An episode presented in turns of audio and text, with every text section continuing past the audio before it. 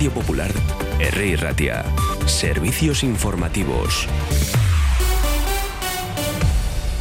Son las 9 de la mañana, tenemos 5 eh, grados en Bilbao, vamos a repasar las principales noticias de las últimas horas. Arrancamos fijándonos en ese informe que se presentaba ayer, en la que era la memoria de actividad de la Comisión de Protección de Menores de la Diócesis de Bilbao que dejaba una cifra de 32 expedientes a religiosos por abusos a menores tras entrevistarse con medio centenar de víctimas. Las cifras presentadas ayer y se explicaba que de los 32 expedientes 14 siguen abiertos mientras que 16 han sido cerrados. Además, tres han sido denunciados en Fiscalía, de los que dos se trasladaban por deseo expreso de las víctimas pese a estar prescritos al igual que la totalidad de casos analizados.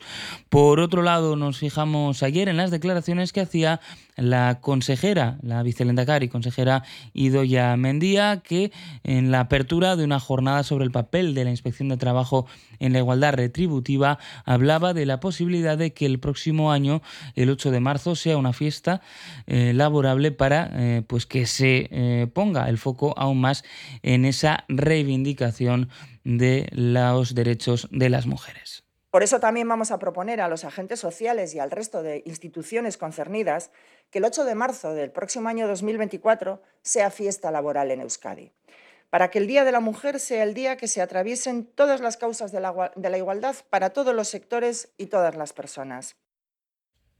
Era lo que apuntaba Mendía en el día de ayer. Hablaba de otras cuestiones, como decíamos, con ese eh, papel de la inspección de trabajo y como apuntaba que era también un aliado de esos derechos eh, de las mujeres y de los hombres eh, para que es la aliada, decía la inspección de trabajo, en la causa de la igualdad. Hay otras cuestiones también que tener en cuenta. En el día de ayer, Rementería decía que había acertada la propuesta de reforma fiscal que hace poco presentaban Partido Nacionalista Vasco y Partido Socialista de Euskadi.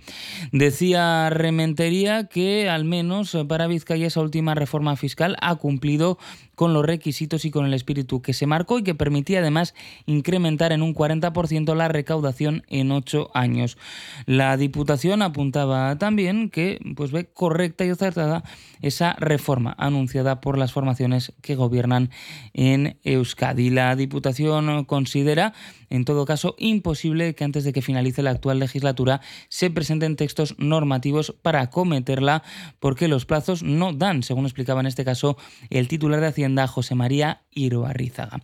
Otras cuestiones nos llevan a la actualidad política estatal, donde Irene Montero acusaba al Partido Popular de difundir bulos y transfobia y los populares respondían que tiene que dimitir por la ley del solo sí es sí.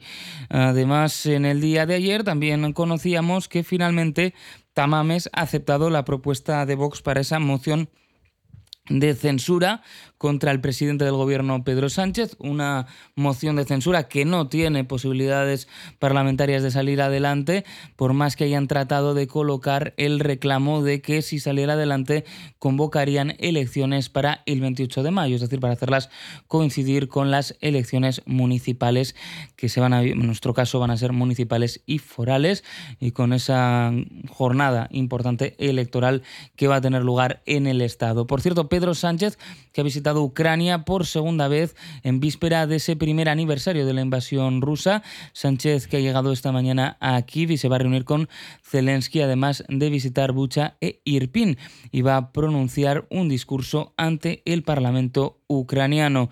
Decía Sánchez que vuelve aquí un año después del inicio de la guerra y que va a estar su gobierno al lado de Ucrania y de la gente hasta que la paz regrese a Europa.